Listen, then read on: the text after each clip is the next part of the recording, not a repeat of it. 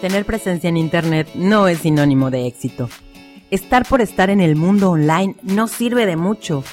Puedes tener presencia online, pero si no tienes visibilidad, no existes. En este podcast conocerás tácticas y estrategias para aumentar la visibilidad online de tu marca. ¡Brillemos juntos!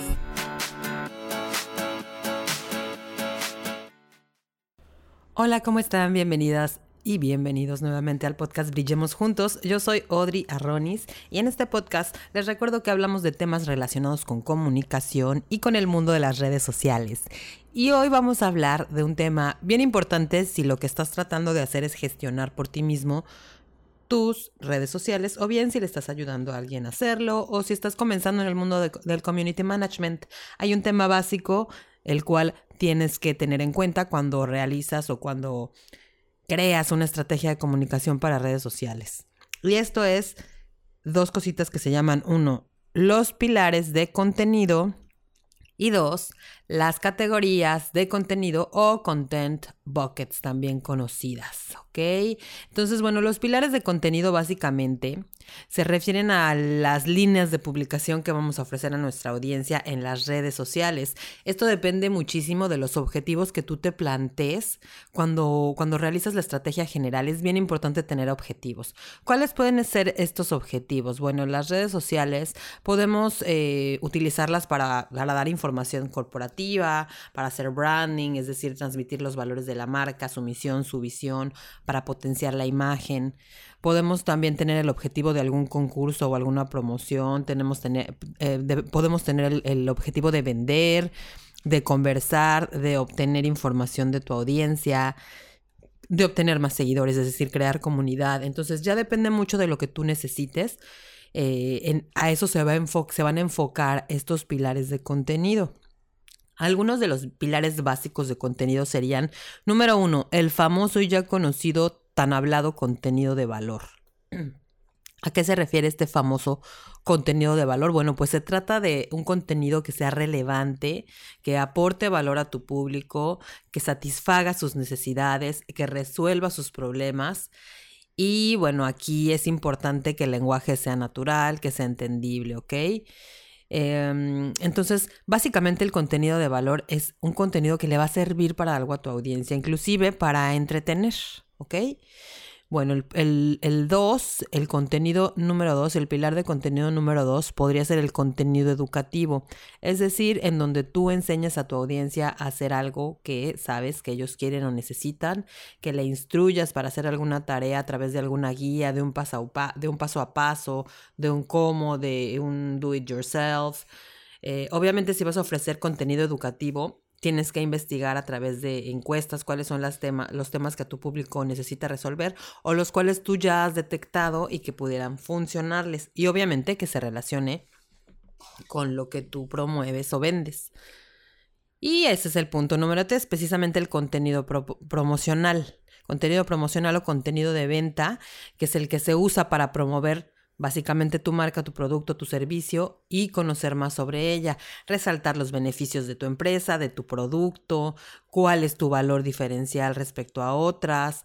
Y bueno, este tipo de contenido lo que pretende es precisamente mostrar esos beneficios, esas bondades de tu producto, de tu servicio y bueno, procura que no lo hagas tan frecuentemente en una estrategia adecuada.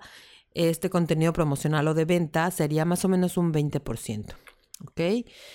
Y el cuatro, el contenido de entretenimiento, todo aquel contenido que sirve para entretener a tu público, para que tengan una buena experiencia amena, divertida, que, que no sea así todo aburrido, ¿no?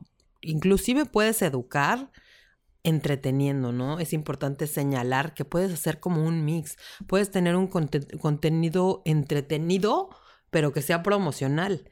Y también puedes tener un contenido educativo promocional. Entonces, pues por ahí puedes jugar, ¿no? Con estos, con estos pilares de contenidos. Y bueno, aunado a esto, eh, a tus pilares de contenido, irían tus categorías de contenido y tus formatos de contenido.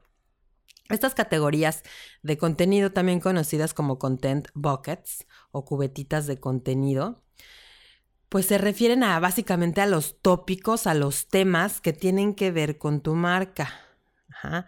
tú tienes una audiencia que es muy importante que vayas conociéndola o que vayas pensando a quién quieres ir si es que todavía no estás empezando, a quién va dirigida tu, tu comunicación.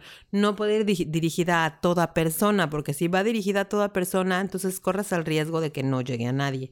Entonces por eso sí tienes que definir muy bien eso, para de esta manera pensar en esas categorías de contenido, ¿no?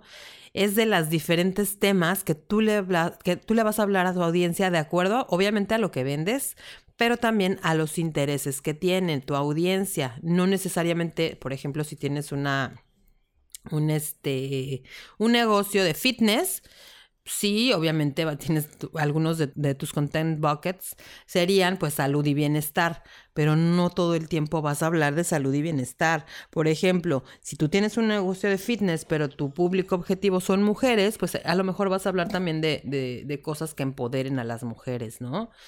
Entonces, a eso se refieren los eh, los, eh, las categorías de contenido, que las categorías de contenido también las puedes armar en base a, ciertos, a ciertas cosas, ¿no? Cuando haces tu planeación, puedes hacer, si eres muy, eh, muy de esas personas que les gusta planear muy anticipadamente, pues puedes hacer una planeación anual, fijarte en todas las fechas, pues todas las fiestas, en todas las fechas relevantes a lo largo del año, etcétera, ¿no? O lo puedes hacer de manera mensual también vas a planear de acuerdo, yo te sugiero que lo hagas al mes, que cheques todas las fiestas que hay en el, en el mes, todos los días relevantes que hay en el mes, y eso te va a servir para armar algunos días de tus publicaciones. También puedes pensar en giveaways, en promociones, en, en lanzamientos que tengas de tus productos, también puedes usar el contenido generado por tu misma audiencia, testimoniales, etcétera, ¿no? También te puedes basar en las preguntas, en las preguntas frecuentes que tengas de tu audiencia, las conocidas facts, y de ahí ir pues haciendo la respuesta. Puede ser un post, cada una de esas respuestas pueden ser un post, ¿no? Eh, noticias relevantes a tu compañía, a tu marca, en fin, piensa más o menos en unos cinco temas, en unos cinco temas que tengan que ver con tu audiencia y que también le interesen a tu audiencia. Te pongo mi ejemplo. El ejemplo que yo sigo es, yo, bueno, tengo una agencia de marketing y de producción de contenido. Entonces, yo hablo, obviamente, de contenido.